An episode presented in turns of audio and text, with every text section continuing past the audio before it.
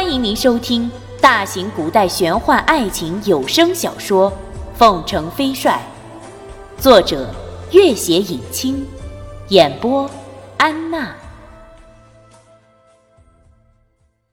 第七十六集。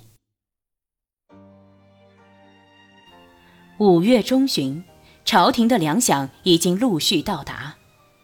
这天，军中正在接收最后一批粮草。本次负责押送的监军传来一道旨意，朝廷已经下令将东北的五万大军调集过来，全归西北军主帅统领，要求务必尽快拿下真木贴尔的主力，彻底扫除北方边境的隐患。军欲大喜，那五万大军多是孟元敬的旧部和凤凰军的一部，其余的也是东北大军的佼佼者，战斗力久经考验。这五万大军一到，现在的西北军足以号称兵精粮足，只要战术得当，何愁大事不克？目前，周以达一部已经深入草原，和赤金族大军展开了旷日持久的拉锯战，而林宝山、卢林等人已经率众补给粮草。战争初期，虽然双方各有损失，但是。真木贴尔毕竟尚未遭遇决定性的打击，聚集的实力尚相当雄厚，要彻底歼灭他那几万非常彪悍的精兵，也不是一件容易的事情。军玉当即召集军中大小将领，详细研讨随后的战术安排和布防，务必在最快的时间内拿出一套完整的作战方案。鱼儿。夜幕下，朱瑜刚刚推开书房的门进去，正准备关门，却见父亲已经站在门口。朱丞相看了儿子一眼，慢慢走了进来。偌大的书房显得十分空旷。朱丞相放眼望去，最里面那半壁书房里，满墙的美人图已经不知去向。在那空旷的位置上，摆放着一张床。朱丞相看了看书桌上一些凌乱的公文书籍，道：“你已经完全把书房当成了你的卧室。你刚回家，为什么不去看看郡主？你不去看他也就罢了，为什么还不许他来看你？你那几天对他的殷勤到哪里去了？”朱瑜淡淡的道。腻烦了，你知道，我对女人没有什么耐性。只怕是粮草早已送到西北军中，河阳王已经没有什么利用价值了吧？无论什么原因，对我来说都差不多。这一次，为了给西北军筹集首批粮草。你不仅私自利用我在长安的关系，更利用河阳王在洛阳的势力。你竟然连自己的妻子都要利用，你到底为的什么？我从来不认为妻子和其他女人就有什么不同。你到底要到什么地步才肯死心？你粮草也送去了。君玉呢？他就会因此对你另眼相看。朱宇懒洋洋的笑了起来。哼，你想必也清楚，我这么做并不是因为他。昏君对你的猜忌日甚一日，这次是兵部尚书做了替罪羊，下次呢？朱丞相顿了一会儿。西北军中情况如何？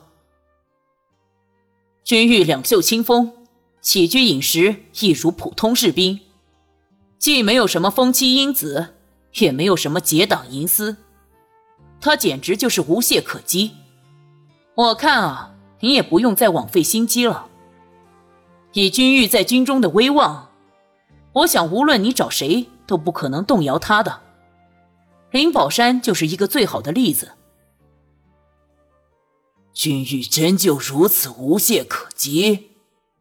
那粮草到达之前，他是如何渡过难关的？在如此的境况下，他居然还能绝地逢生？那是因为他对圣宫屡施援手，人家主动帮他的。朱丞相冷笑道：“只怕是那什么伯克多有私心吧。”秦小楼也参与了此事。秦小楼是驻地大臣，代表的是朝廷。无论他出了多少力，他都是一个合理的挡箭牌。你怎么弹劾他？朱瑜看着父亲，与其浪费时间在君玉身上，不如更好的去对付你的真正的政敌。也许我还能帮帮你。朱丞相道：“希望你说的是真心话。我不说真心话，又还能如何？难道我就等着看朱家走向覆灭？”朱丞相有些欣慰的点了点头。有你帮我，我的负担也轻了大半。朱丞相起身，正准备离去，忽然看了儿子好几眼，道：“鱼儿，你那块玉佩呢？”“哦，在路上不小心掉了。”“怎么会掉？这是朱家的一对传家玉佩。”你和你大哥一人一个，因为只有一对，你弟弟都没有，你怎么这么大意？朱瑜淡淡的道：“玉佩是死的，人是活的，另外找一块不就好了？”朱丞相也不再追问，走了出去。朱瑜关上门，静静的坐在书桌前。过了许久，他从怀里摸出一张纸笺，在桌上摊开。明亮的灯光下，指尖上是几排竞绣的小楷：“去去世事已，策马关西荣。离获干粮黍，岂知客令终。”晋朝的将领周楚在粮草不济的情况下，率五千军士迎战七万敌军。自弹及木，斩敌上万，最后使尽粮绝，全军覆没。周楚悲愤负下此诗，力战而亡。这张纸笺是朱瑜留下玉佩的时候，从君玉的案几上悄悄拿走的。那锦绣的小楷，字字穿透，显示君玉面临军中瘟疫、粮草不济和赤金族大军围攻的情况下，早已做好了战死沙场的准备。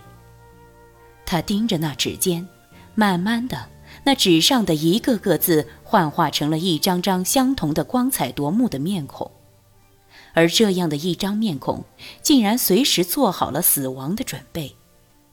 残酷的战争中，没有什么是不可能的，尤其是他那种身先士卒的作风。如果这张面孔真的在这个世界上消失了，将会怎么样呢？他心里忽然一阵抽搐。他又看看自己的右手，右手手掌上还有着几道深深的血痕，那是碎玉的时候，玉的碎角击破掌心之故。每道伤痕都在心里。他如一个狂热的梦想者，拼命地去追逐一朵天边的云彩，每接近一步，却每每发现不过是临近幻想的破灭更进一步而已。不，我永远不会是你的朋友。胸口如压了一个巨大的绝望的石块，令人呼吸不顺，几欲发狂。朱瑜重重的一掌击在书桌上，厚厚的书桌顿时缺去一角。